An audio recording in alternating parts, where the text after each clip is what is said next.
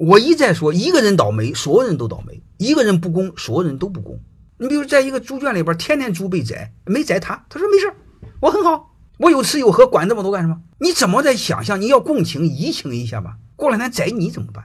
我们有一个种思维，只要不倒霉到我身上，什么事没关系。他是这么个猪逻辑，你说没治吧？人最基本的是要有同理心。你看那个动物，那个狮子咬那个牛的话，有的一群牛不管，用一个狮子随便咬，其他牛不管，但有的牛管，一下把那个狮子给顶翻了。有的牛不管，随便咬。你看我们这个动物怎么活得和牛是一样呢？各位，我们怎么着要比牛强吧？